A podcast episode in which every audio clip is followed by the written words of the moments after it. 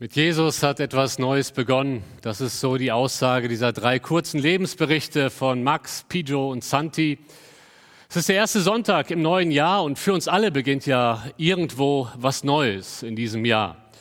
Einmal gibt es so ganz allgemeine Neuerungen, von denen wir alle betroffen sind. Neue Gesetze kommen in diesem Jahr raus, neue Verordnungen, neue Regelungen. Dann gibt es persönliche Dinge, die in diesem Jahr neu sind für uns. Ein neuer Lebensabschnitt, der beginnt. Einige werden in diesem Jahr umziehen in eine neue Wohnung oder in ein neues Haus. Andere fangen einen neuen Job an oder ein neues Studium. Andere werden in diesem Jahr heiraten. Einige werden in diesem Jahr zum ersten Mal Eltern. Und da beginnt immer ein neuer Lebensabschnitt. Aber mein Hauptanliegen ist heute, dass mit Jesus etwas Neues in deinem Leben beginnt. Das ist das Anliegen der heutigen Predigt.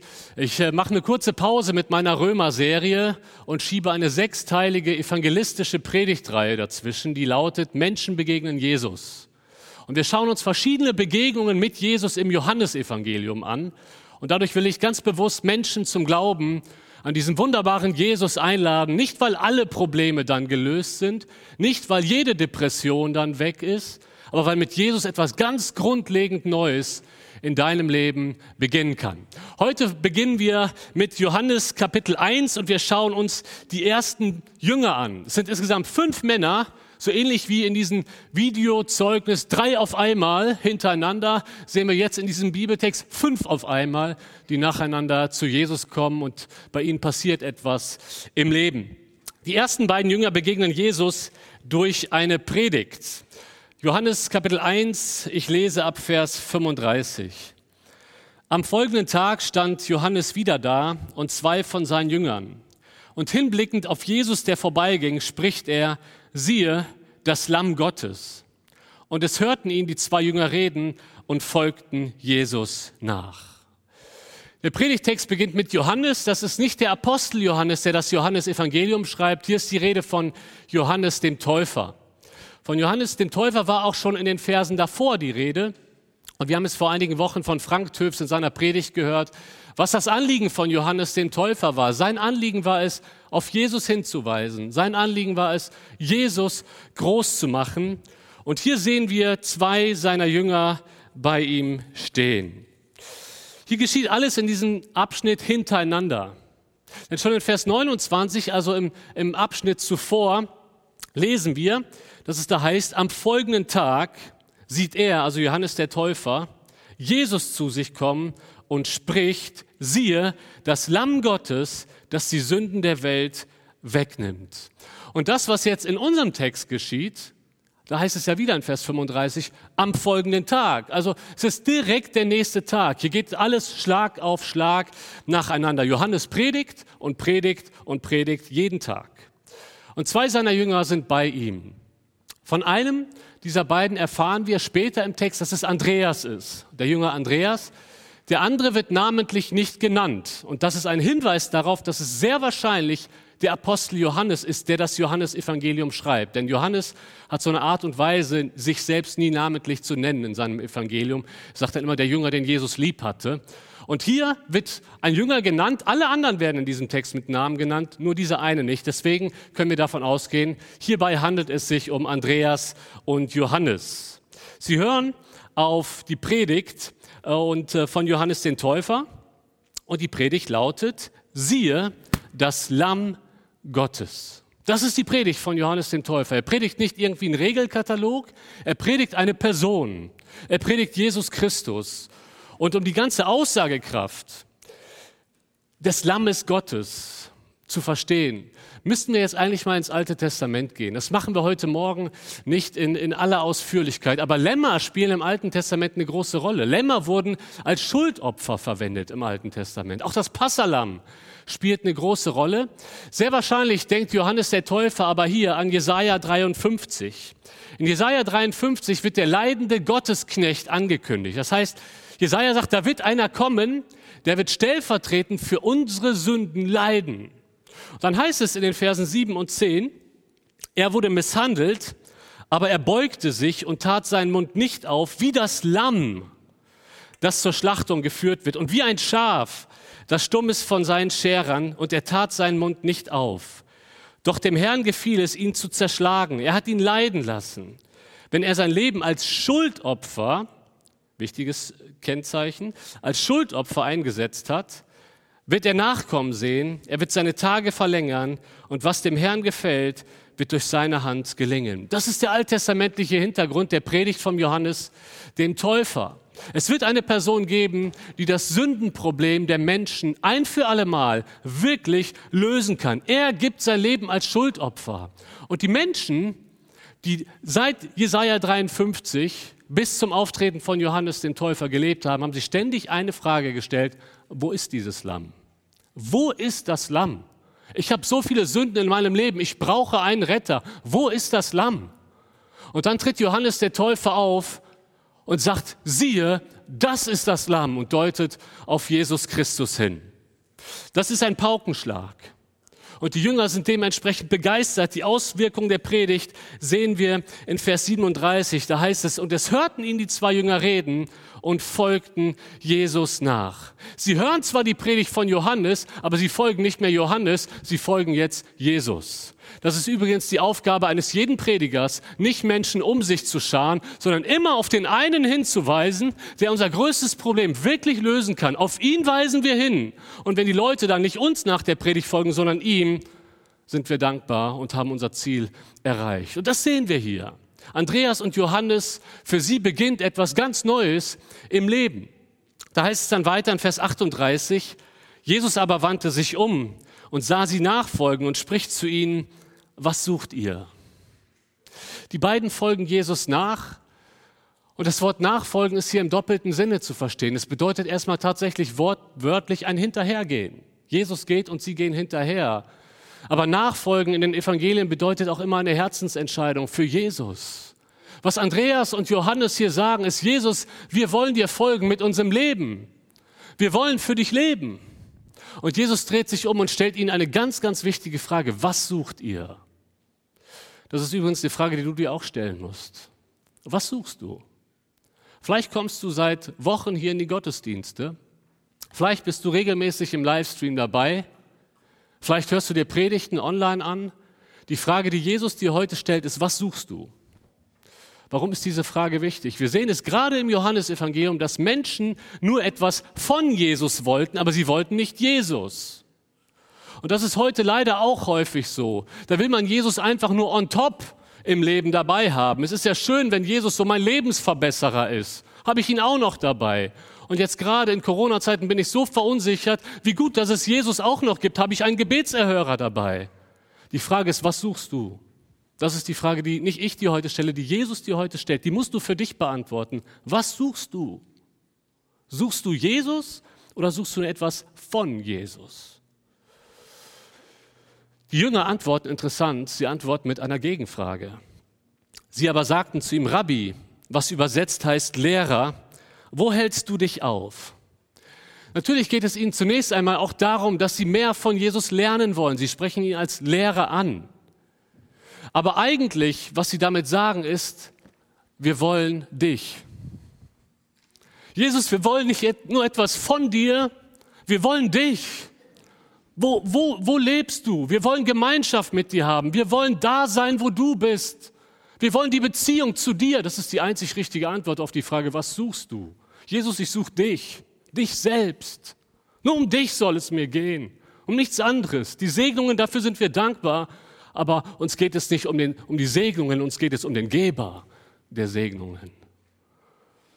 Jesus, wo bist du? Wo hältst du dich auf? Und Jesus spricht zu ihnen, kommt, kommt und ihr werdet sehen. Wisst ihr, immer wieder spricht Jesus diese Worte im Johannesevangelium aus. Kommt. Jesus sagt in Johannes 6, wer zu mir kommt, den werde ich nicht abweisen. Jesus sagt in Johannes 7, wer da dürstet, der komme zu mir und nehme das Wasser des Lebens umsonst. Jesus sagt immer wieder, komm. Und kann es sein, dass er das heute dir zuruft? Komm doch. Komm zu mir. Ich will etwas Neues in deinem Leben wirken. Die beiden Männer folgen dieser Einladung. Da heißt es in, Versen, in Vers 39, sie kamen nun und sahen, wo er sich aufhielt und blieben jeden Tag bei ihm. Es war um die zehnte Stunde. Die zehnte Stunde ist vier Uhr nachmittags. Sie kommen auf den Kaffee zu Jesus, 16 Uhr, und äh, sehen Jesus, wie er wirklich ist. Und ihr Lieben, wenn man einmal bei Jesus ist, will man nicht weg. Sie bleiben bis zum Abend, bis es dunkel wird, bis sie eben gehen müssen. Ich liebe diese drei Verben im Text. Sie kamen, sie sahen und sie blieben. Wenn du Jesus einmal gesehen hast, willst du bei ihm bleiben. Das hier ist der Anfang. Ich finde, das ist eine gute Beschreibung für das ganze Leben von Johannes und Andreas. Sie blieben bis zu ihrem Tod bei Jesus. Sie blieben ihm treu. Andreas ist kopfüber gekreuzigt worden, der Überlieferung nach. Er hat sein Leben für Jesus gelassen. Sie blieben bei Jesus. Aber das, was wir hier heute sehen, ist der Anfangspunkt. Jede Beziehung hat irgendwann einen Anfangspunkt. Da geht es los. Und hier beginnt etwas Neues im Leben von Johannes und Andreas. Durch die Predigt von Johannes dem Täufer begegnen sie Jesus. Einer der begabtesten Prediger des 19. Jahrhunderts war Charles Haddon Spurgeon. Auch er ist Jesus durch eine Predigt begegnet. Als junger Mann hat Spurgeon viel mit Traurigkeit zu kämpfen. Er ist verzweifelt. Er betet viel. Er will religiös sein. Er liest viel in der Bibel. Aber selbst die Verheißungen Gottes erscheinen ihm wie Drohungen zu sein. Und es, er geht in viele Gottesdienste, aber hört nirgendwo das Evangelium. Er ist total verzweifelt. Und eines Morgens ist er unterwegs zu einer Kirche und er wird von einem Schneesturm erfasst. Der bremst ihn aus es kann nicht weitergehen und er biegt einfach in eine Seitenstraße ab und sieht da eine Kirche, eine kleine Methodistenkirche. Er geht rein, da läuft gerade der Gottesdienst, es sind nur zwölf Personen da. Der Prediger ist an dem Sonntag ausgefallen und ein armer, schlichter Laie stellt sich auf die Kanzel und fängt an zu predigen. Der Bibeltext lautet, schaut auf mich und ihr werdet erlöst, alle Winkel der Erde. Und dieser Mann predigt, meine Freunde, dieser Text ist in der Tat sehr einfach. Es heißt, seht. Nun, das bedarf keiner großen Anstrengung. Es ist nicht nötig, auch nur den Fuß oder die Hand zu rühren. Nur einfach seht. Ein Mann braucht nicht auf die hohe Schule zu gehen, um das zu lernen. Ein Mann braucht nicht reich zu sein, um sehen zu können. Jeder kann sehen. Ein Kind kann sehen. Und genau das sagt der Text. Aber dann heißt es, seht auf mich. Ja, sagte er, viele von euch sehen nur sich selbst. Das ist vergeblich. Dort findet ihr nicht, nichts Tröstliches. Jesus sagt, seht auf mich. Und dann sieht der Prediger den jungen Spurgeon sitzen in der letzten Reihe und man hat es ihm angesehen, dass er völlig fertig ist. Der macht was Ungewöhnliches. Er, äh, mitten in der Predigt spricht er den Spurgeon namentlich an und sagt, junger Mann, Sie sehen so elendig aus. Ich möchte Ihnen etwas zurufen. Und Spurgeon gibt das wie folgt weiter.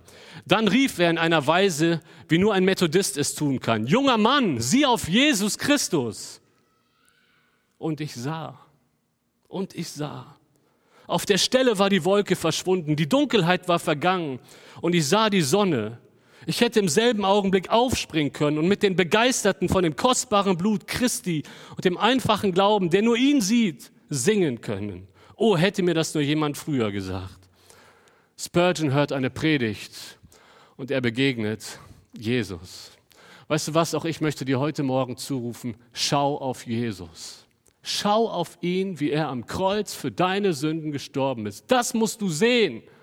Du musst nicht erst versuchen, besser zu werden, um von Gott angenommen zu werden. Du musst Jesus sehen, der alles für dich gegeben hat, der am Kreuz für dich gestorben ist. Ich weiß nicht, wie viele Predigten du schon gehört hast. Vielleicht schon hunderte. Vielleicht bist du dauernd bei YouTube unterwegs. Weißt du was? Das Endziel einer Predigt ist nicht, eine Predigt mehr abzuhaken. Das Endziel einer Predigt ist eine Begegnung mit Jesus. Und mein Wunsch ist es so sehr, dass du Jesus vielleicht durch diese Predigt heute am Anfang des Jahres, das ist die erste Predigt 2022, dass du dadurch Jesus begegnest. Ich möchte dich heute nach der Predigt einladen, nach vorne zu kommen zum Kreuz und eine bewusste Entscheidung zu treffen. Ja, Jesus, ich will auch für dich leben. Mach du mit meinem Leben etwas Neues. Ich wünsche es mir so sehr, dass, dass du darauf antwortest, wenn Jesus heute zu dir spricht. Jesus sagt, kommt, kommt und ihr werdet sehen. Ihr werdet sehen. Weißt du was? Jesus hat auch Pläne mit deinem Leben. Und das sehen wir in der nächsten Begegnung. Jesus begegnet mit neuer Zukunftsaussicht. Wir lesen die Verse 40 und 41. Dieser, also Andreas, dieser findet zuerst seinen eigenen Bruder Simon und spricht zu ihm, wir haben den Messias gefunden, was übersetzt ist Christus. Und er führte ihn zu Jesus. Wisst ihr, Andreas macht das einzig Richtige, er fängt in der Familie an mit dem Zeugnis. Da muss das christliche Zeugnis beginnen. Wenn du Jesus kennengelernt hast, guck, wer ist in deiner Familie, wer kennt Jesus noch nicht. Übrigens, immer wenn in der Bibel von Andreas die Rede ist, führt er gerade jemanden zu Jesus. Ist ein Hammer. Wir kennen ihn kaum. Eigentlich steht er immer so im Schatten seines großen Bruders. Er wird auch namentlich eigentlich immer über seinen Bruder definiert. Andreas, der Bruder von Simon Petrus. Das ist der Größere. Andreas ist nur der Kleine, aber er lernt Jesus zuerst kennen. Er lernt Jesus zuerst kennen und dann geht er sofort zu seinem Bruder und sagt, wir haben den Messias gefunden. Messias, das ist das hebräische Wort für Gesalbter. Christus ist das griechische Wort für Gesalbter. Und das war ein Paukenschlag. Damals haben alle auf den Messias gewartet, also die meisten. Die meisten haben gewartet, wann kommt er endlich? Und Andreas, ich glaube, er rennt. Voller Freude, sprudelnd, sagt er, sagt er dem Petrus, wir haben den Messias gefunden. Wir wissen nicht, was Petrus darauf geantwortet hat, das sagt uns der Text nicht. Aber er kommt mit. Schaut mal, Vers 42. Und er führte ihn zu Jesus. Jesus blickte ihn an und sprach, du bist Simon, der Sohn des Johannes. Du wirst Kephas heißen, was übersetzt wird Stein. Andreas führt Petrus, der eigentlich noch Simon heißt zu der Zeit, zu Jesus. Schaut mal, was Jesus macht. Was steht hier im Text? Jesus blickte ihn an. Da dürfen wir nicht so schnell drüber hinweglesen. Es gibt im Griechischen ganz, ganz viele verschiedene Worte für sehen. Übrigens auch im Deutschen. Ja? Betrachten, anschauen, anstarren, beobachten, mustern. Also man kann sehen und sehen. Ja? Und hier steht ein ganz besonderes Wort, das kommt nicht häufig vor. Und da ist hilfreich zu gucken, wo wird dieses Wort sonst verwendet, dieses er blickte Petrus an. Ihr Lieben, das ist ein ganz besonderer Blick. Das ist ein ganz besonderer Blick. Wir sehen es nämlich auch in Markus 10. Da trifft Jesus diesen reichen Jüngling, der ihm ja irgendwie nachfolgen will, aber sein Herz hängt am Geld. Und da heißt es, Jesus blickte ihn an und gewann ihn lieb. Das ist das Wort. Er blickte ihn an und gewann ihn lieb und sagt, verkaufe alles, was du hast und folge mir. Und wisst ihr, wo, wo dieses Wort noch verwendet wird? Lukas 22, Vers 61, auch bei Petrus. Er hat, ihm, er hat Jesus dreimal verleugnet. Der Hahn kräht und Jesus blickte ihn an. Das ist nicht ein Blick wie jeder andere. Das ist nicht ein flüchtiges zur Kenntnis nehmen. Das ist ein Blick, der Emotionen mit sich trägt. Das ist das Wort hier. Petrus kommt und Jesus, er blickt ihn an. Ihr Lieben, das ist der, Be der Beginn einer ganz besonderen Beziehung, einer Liebesbeziehung zwischen Jesus und Petrus. Jesus sieht ihn kommen und er freut sich über diesen rohen Fischertypen, den Simon. Und er spricht ihn an und sagt, du bist Simon, der Sohn des Johannes. Simon sieht Jesus das erste Mal, aber Jesus kennt ihn bereits. Übrigens, er kennt auch dich. Er kennt auch dich. Und ihr sagt, du bist Simon, Sohn des Johannes. Aber weißt du was? Du wirst Kephas heißen. Kephas ist aramäisch und bedeutet Fels. Die griechische Variante ist Petros, daher der Name Petrus, bedeutet auch Fels. Ihr Lieben, das ist aber nicht eine bloße Vorhersage, so ich sag dir mal die Zukunft voraus, du wirst in Zukunft irgendwann anders heißen. Damit erklärt Jesus hier eigentlich, was er aus Petrus machen wird. Was er aus Petrus machen wird. Der Name stand damals für die ganze Persönlichkeit, noch viel stärker als heute. Und wenn Gott Namen ändert, dann macht Gott das, weil er etwas Besonderes mit der Person vorhat. Das sehen wir im Alten Testament bei Jakob. Da sagt Gott zu Jakob, du wirst jetzt Israel heißen. Ich habe was vor mit dir. Und jetzt schaut er diesen Simon an und sagt, du wirst, du wirst Kephas heißen. Du wirst Petrus haben, weil ich etwas vorhabe mit deinem Leben. Jetzt müssen wir uns nur absolut sicher sein, Jesus sieht in ihm noch keinen Fels. Also wir dürfen das nicht so verstehen, er hat den Wert von Petrus erkannt. Boah, das ist ja auch ein guter Mann und deswegen sucht ihn Jesus aus. Wisst ihr, Fels, ein Fels steht für etwas Beständiges, Solides, oder? Petrus war alles andere als beständig und solide, er war impulsiv. Ja, er, er redet, bevor er denkt. Er handelt aus dem Affekt. Den Knecht des Hohepriesters schlägt er einfach mal aus dem Affekt ein, ein Ohr ab im Garten Gethsemane. Das ist Petrus. Also nicht so der Fels, ein Fels steht auch für etwas Verlässliches, oder? Was hat Petrus gemacht? Er hat Jesus dreimal verleugnet. Auf diesen Mann war kein Verlass. Etwas angekündigt und nicht gehalten. Das ist Simon. Wenn Jesus sagt, du wirst Petrus heißen, dann nicht, weil er in ihm einen Fels gesehen hat, sondern weil er aus ihm einen Fels machen wird. Das ist der Punkt. Er nimmt diesen völligen Versager, Fischertypen und sagt, ich mach was mit deinem Leben. Ich habe was vor mit dir. Ich verändere dich. Ich mache mit dir Programm. Und aus einem völligen Versager wird irgendwann der Fels in der Brandung. Weißt du was, das kann Jesus auch mit deinem Leben tun. In der Bibel wird öfter das Bild von einem Ton und einem Töpfer verwendet. Schaut mal, das, der Ton ist einfach Rohmaterial und ich finde es faszinierend, was aus, ein Töpfer aus so einem Klumpen Ton machen kann. Er nimmt das Rohmaterial und dann setzt der Töpfer alle seine Fertigkeiten rein und macht aus diesem Stück Ton ein wunderschönes Gefäß. Und so nimmt Jesus dieses Rohmaterial von Fischer Simon und macht aus ihm ein Fels in der Brandung. Weißt du was, vielleicht hältst du dich für den absoluten Versager. Vielleicht sagst du dir selber, was, was kann Jesus schon mit, mit mir machen? Weißt du was, willkommen im Club. Guck dir mal die zwölf Jünger an, da war keiner besonders toll. Jesus hat sie genommen und er hat was aus ihnen gemacht. Und so möchte Jesus was aus deinem Leben machen.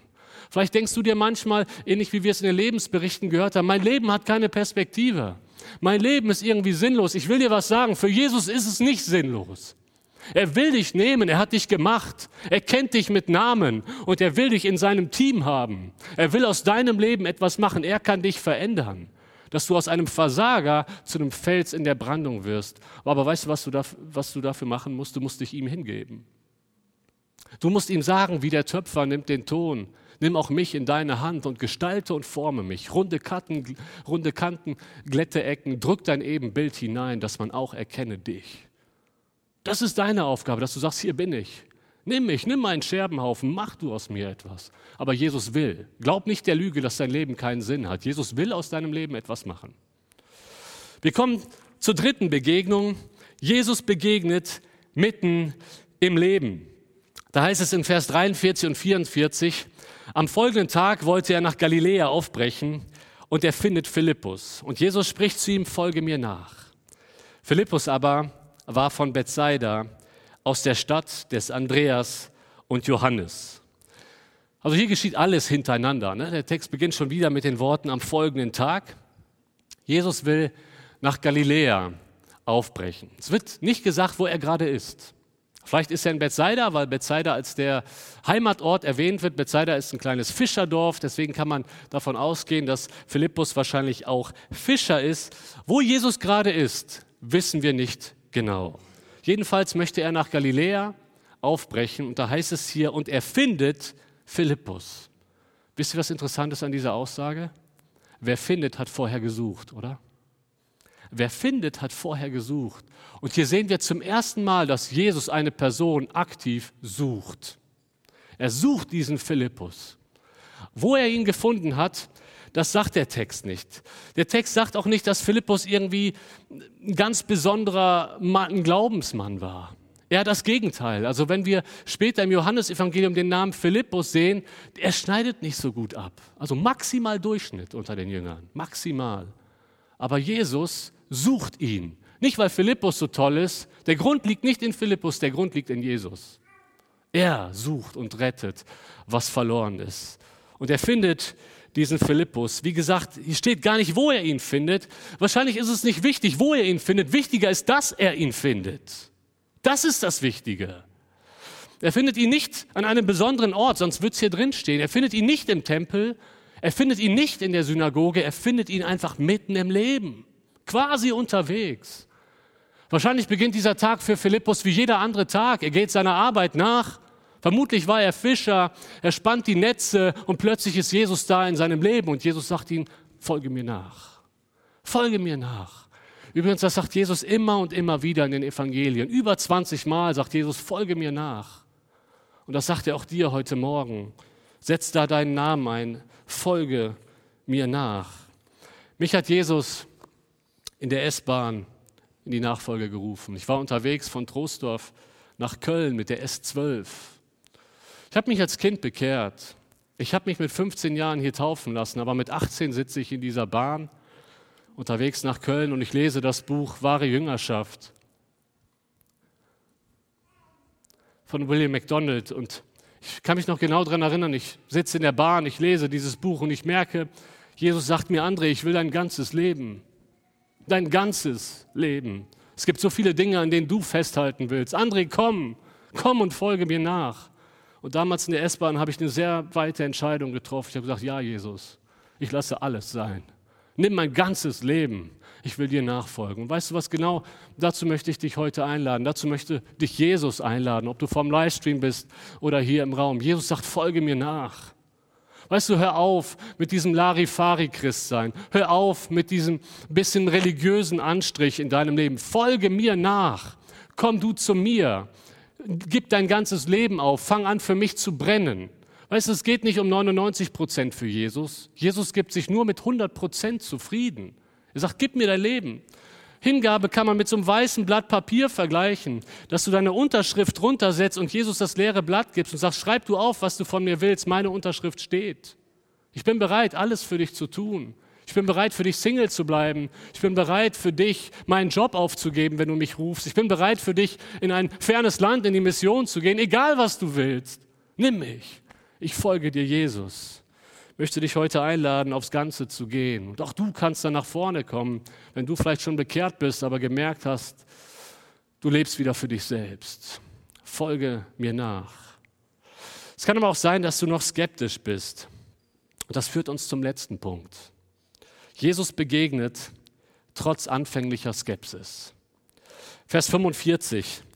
Philippus findet den Nathanael und spricht zu ihm, wir haben den gefunden, von dem Mose in dem Gesetz geschrieben und die Propheten. Jesus, der Sohn des Josef von Nazareth.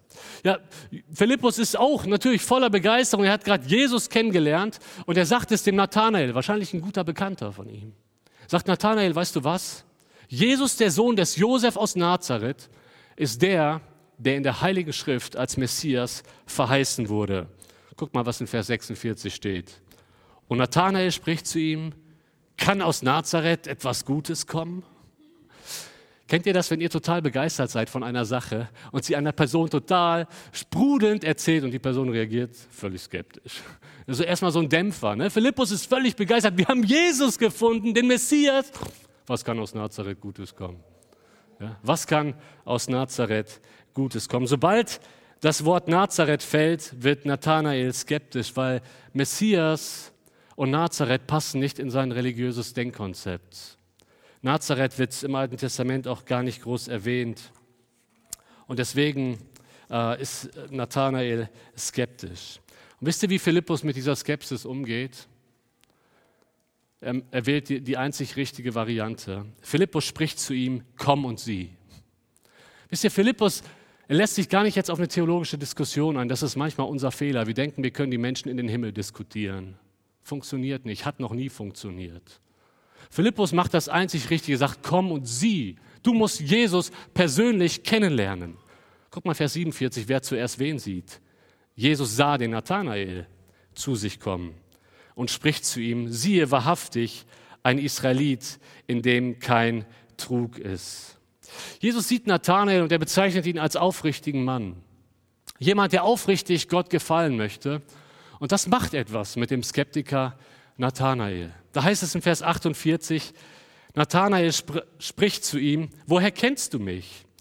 Jesus antwortete und sprach zu ihm, ehe Philippus dich rief, als du unter dem Feigenbaum warst, sah ich dich. Jesus verblüfft Nathanael mit seinem Wissen. Jesus sagt, Nathanael, du fragst mich, woher ich dich kenne? Ich kannte dich schon, bevor du mich kennengelernt hast. Wir haben uns jetzt beide das erste Mal gesehen, aber schon bevor Philippus dir die Worte gesagt hat, komm und sieh, habe ich dich bereits gesehen. Nathanael, ich weiß alles über dich. Ich habe dich gemacht. Ich bin der Sohn Gottes. Schaut mal, wie, wie liebevoll Jesus mit diesem Skeptiker umgeht. Er erwähnt den Feigenbaum ganz spezifisch, um Philippus zu helfen, zum Glauben zu kommen. Er sagt, Philippus, ich habe dich unterm Feigenbaum gesehen. Ich bin der allwissende Sohn Gottes. Entschuldigung, Nathanael, nicht Philippus. Und Nathanael versteht das. Da heißt es dann in Vers 49, Nathanael antwortete und sprach, Rabbi, Du bist der Sohn Gottes. Du bist der König Israels. Hier kommt Nathanael zum Glauben und er bekennt seinen Glauben. Die Skepsis ist gewichen. Es ist interessant. Im Johannesevangelium haben wir ja diese bekannten Ich bin-Worte. Heinrich Derksen hat da vor kurzem drüber gepredigt, wo Jesus immer wieder sagt, ich bin, ich bin. Hier haben wir sozusagen die andere Seite. Nathanael sagt zweimal, du bist, du bist. Du bist der Sohn Gottes, ich glaube an dich, du bist der König Israels. Vers 50, Jesus antwortete und sprach zu ihm, weil ich dir sagte, ich sah dich unter dem Feigenbaum, glaubst du? Du wirst Größeres als dies sehen. Jesus sagt, du glaubst, weil ich es dir gezeigt habe, dass ich alles über dich weiß. Aber das ist erst der Anfang. Ich werde dir noch in vielen anderen Situationen meine Macht zeigen und dir weiter im Glauben helfen. Vers 51, und er spricht zu ihm, wahrlich, wahrlich, ich sage euch, ihr werdet den Himmel geöffnet sehen und die Engel Gottes auf und niedersteigen auf den Sohn des Menschen. Sohn des Menschen, das ist eine Bezeichnung, ein Titel aus Daniel 7, das müssen wir wissen. Das bedeutet nicht einfach nur, dass Jesus Mensch war, wenn Jesus sagt, ich bin der Menschensohn. In Daniel 7 ist der Menschensohn eine Person, die universale Macht zugesprochen bekommt. Und Jesus beansprucht genau diesen Titel auf sich. Sagt, ich bin der Menschensohn aus Daniel 7. Und wisst ihr was, sagt Jesus? Ihr werdet auch noch andere himmlische Dinge gezeigt bekommen. Hier wird nicht erwartet, dass Philippus direkt am Anfang alles versteht. Jesus sagt, ich werde euch Stück für Stück noch mehr offenbaren. Ihr Lieben, der Glaube wächst mit der Erkenntnis. Und Jesus hilft uns, in der Erkenntnis zu wachsen. Aber aus der anfänglichen Skepsis bei Nathanael ist Glauben geworden, weil er Jesus begegnet ist. Wisst ihr, was interessant ist? Nathanael hat nicht zuerst seine Skepsis abgelegt und ist dann zu Jesus gegangen. Nathanael war skeptisch, aber hat sich einfach mal auf den Weg gemacht zu Jesus. Dann hat er Jesus kennengelernt und dann ist die Skepsis gewichen. Dann ist aus Skepsis Glauben geworden. Jeder Skeptiker ist nur so lange skeptisch, bis er Jesus kennenlernt. Jeder Zweifler ist, zweifelt nur so lange, bis er eine Begegnung mit Jesus hat. Jeder Kritiker ist nur so lange kritisch, bis er Jesus kennengelernt hat. Wenn du Jesus kennenlernst, ändert das ganz, ganz viel. Es ändert alles in deinem Leben. Ich denke da an Eta Linnemann. Eta Linnemann hat genau das erfahren. Mit 22 Jahren beginnt sie ihr Theologiestudium an den ganz renommierten deutschen Universitäten. Und ihre größte Prägung erhält sie von dem weltweit bekanntesten Bibelkritiker Rudolf Bultmann, eine Koryphäe in Deutschland zu der Zeit in Sachen Bibelkritik.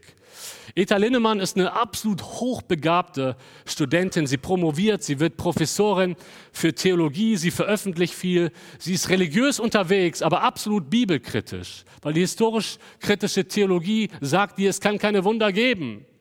Und das Grab ist auch nicht leer. Das hat Bultmann gepredigt. Er ist nur in dem Herzen der Jünger aufgestanden, aber das Grab ist nicht leer. Leibhaftige Auferstehung gibt es nicht. Das war die Vergangenheit. Eine absolute Kritikerin Eta Linnemann, bis sie Jesus persönlich kennenlernt im Alter. Und wisst ihr, was sie schreibt in ihrem Buch? Mein Nein zur historisch-kritischen Theologie entspringt dem Ja zu meinem wunderbaren Herrn und Heiland Jesus Christus und zu der herrlichen Erlösung, die er auf Golgatha auch für mich vollbracht hat. Kritik und Skepsis werden abgetan, wenn du Jesus persönlich begegnest. Lass mich dir heute Morgen Folgendes sagen. Bitte lass nicht zu, dass deine Skepsis, die du vielleicht auch noch hast, dass sie dich daran hindert, zu Jesus zu kommen. Komm, komm auch mit deinen Restzweifeln und lerne Jesus kennen und er wird dir helfen, immer mehr an ihn zu glauben. Ich weiß nicht, wo es bei dir gerade hakt. Vielleicht, de, vielleicht rührt deine Skepsis daher, dass du religiös bisher geprägt wurdest, vielleicht aus dem Islam. Und dir fällt es schwer anzunehmen, dass Jesus mehr ist als ein Prophet. Vielleicht ist das deine Skepsis, dein Zweifel, dein Unglaube. Vielleicht ist es die Wissenschaft. Letztens hatte ich hier vor einigen Wochen ein Gespräch und eine Person sagte mir, ja, an sich will ich gerne glauben, aber die Wissenschaft steht mir im Weg. Ist es vielleicht das, was dir noch im Weg steht, Jesus wirklich kennenzulernen? Vielleicht ist es eine Verletzung. Vielleicht wurdest du enttäuscht von anderen Christen. Vielleicht wurdest du enttäuscht von den Kirchen. Vielleicht wurdest du enttäuscht von Gemeinden. Und du hast dich in dein Schneckenhaus der Skepsis zurückgezogen und sagst, ich will nicht wieder neu vertrauen. Ich sitze jetzt erstmal hier mit einer gewissen Distanz. Weißt du was? Ich will dich heute einladen. Komm da raus. Komm raus aus dem Schneckenhaus der Skepsis. Es kann eine Flucht sein, deine Skepsis. Eigentlich weißt du, es ist wahr. Eigentlich weißt du, Jesus ist, Jesus ist der Retter. Er ist für meine Sünden gestorben. Und weißt du was, ich lade dich ein, komm zu ihm und sieh. Das ist das, was Philippus dem Nathanael sagt. Das ist das, was Jesus dir sagen möchte. Komm, komm und sieh. Vielleicht sagst du jetzt, André, das ist nicht so einfach. Wie soll das praktisch aussehen? Ich will dir helfen. Vielleicht bist du noch ganz weit weg und sagst, ich kann das überhaupt nicht glauben. Dann möchte ich dir einen Rat mitgeben. Fahr doch heute nach Hause nach dem Gottesdienst und bete ein Gebet. Das ist nicht schwer, das kannst du machen, auch wenn du noch gar nicht glaubst. Du kannst beten, Jesus, wenn es dich gibt, dann zeig dich mir. Das kannst du beten. Und damit gehst du die ersten Schritte auf ihn zu. Und ich kann dir versprechen, er wird sich dir offenbaren. Vielleicht sagst du, ja, ich, ich will ja irgendwie, aber ja, ich will auch zu Jesus kommen, aber ich habe noch so viele Fragen. Weißt du was, fang doch einfach an, mit Jesus zu reden. Fang doch einfach an, mit ihm zu reden und heute Abend mal nicht irgendwie auswendig gelernte Gebete, sondern frei zu beten. Fang einfach mal an, mit ihm den Dialog. Fang doch mal einfach an, in der Bibel zu lesen. Wir haben es im Lebensbericht von Santi gehört. Er hat einfach mal mit dem Johannesevangelium angefangen. Und er hat Jesus kennengelernt durch das Lesen der Bibel. Wenn du noch keine Bibel hast, komm nach dem Gottesdienst, wir schenken dir eine. Fang einfach mal an, das Johannesevangelium ist ein guter Start mit der Bibellese. Und bete einfach drum, Herr, zeig dich mir, ich will dich kennenlernen. Denn Jesus sagt, komm und sieh. Ich habe noch ein drittes Angebot für dich. Wir starten am 21. Januar mit dem nächsten Glaubensgrundkurs. Da kannst du mit all deinen Fragen hinkommen. Immer um 20 Uhr. Der ist nicht nur für Christen, der ist auch für Interessierte, für Zweifler, für Skeptiker. Kommt alle. Und wir reden über deine Fragen. Denn Jesus sagt, ich will, ich will dich, ich will mich dir offenbaren. Ich will, dass du mich wirklich kennenlernst. Und genau dazu möchte ich dich heute einladen. Wie schön zu sehen, dass Jesus dem, der am Anfang Skepsis hatte, aber zu ihm kommt, dass er ihm hilft, zum Glauben zu kommen. Wir haben heute in diesem Text ganz verschiedene Menschen gesehen und sie alle hatten eine persönliche Begegnung mit Jesus. Und ich möchte dich jetzt einladen, wenn du gemerkt hast, Jesus ruft dich in die Nachfolge. Jesus sagt es dir, komm und sieh, ich will mich dir offenbaren. Dann kannst du jetzt, während wir die zwei Lieder singen, ihr könnt schon mal nach vorne kommen, symbolisch zum Kreuz kommen und ein neues Leben mit Jesus beginnen. Indem du zum Kreuz kommst, sagst du, Jesus, ich, ich glaube daran, dass ich dich brauche, dass ich ein Sünder bin und ich glaube daran, dass du für meine Sünden gestorben bist und ich will das jetzt annehmen. Das kannst du auch für dich auf dem Platz tun, aber es kann dir helfen, wenn du öffentlich zum Kreuz kommst. Das ist eine schöne symbolische Handlung, wo du Verantwortung übernimmst. All unsere wichtigen Entscheidungen im Leben treffen wir unter Zeugen ist bei der Heirat so, beim Kauf einer Immobilie so. Und so lade ich dich ein, auch die wichtigste Entscheidung im Leben für Jesus, heute hier, während wir singen, indem du nach vorne kommst, auch unter Zeugen festzumachen. Vielleicht sagst du, André, ich bin schon bekehrt, aber ich habe wieder angefangen, für mich selber zu leben. Ich habe die Sünde lieb gewonnen. Ich brenne überhaupt nicht. Ich bin kein begeisterter Nachfolger, aber ich habe heute verstanden, Jesus will mich neu in die Nachfolge rufen. Dann lade ich dich auch ein, komm dann mit nach vorne. Und wenn du sagst, ja, ich folge Jesus nach, aber ich habe meinen Glauben noch nicht in der Taufe bezeugt und ich will am Anfang März, ich glaube es ist der 6. März, in der Taufe meinen Glauben bezeugen, dann kannst du auch nach vorne kommen und es dadurch schon mal signalisieren. Lass uns dazu aufstehen und ich möchte dich einladen mit der Jahreslosung aus Johannes 6, Vers 37. Jesus sagt, wer zu mir kommt, den werde ich nicht hinausstoßen. Und es wäre so schön, wenn diese Jahreslosung deine Jahreslosung wird.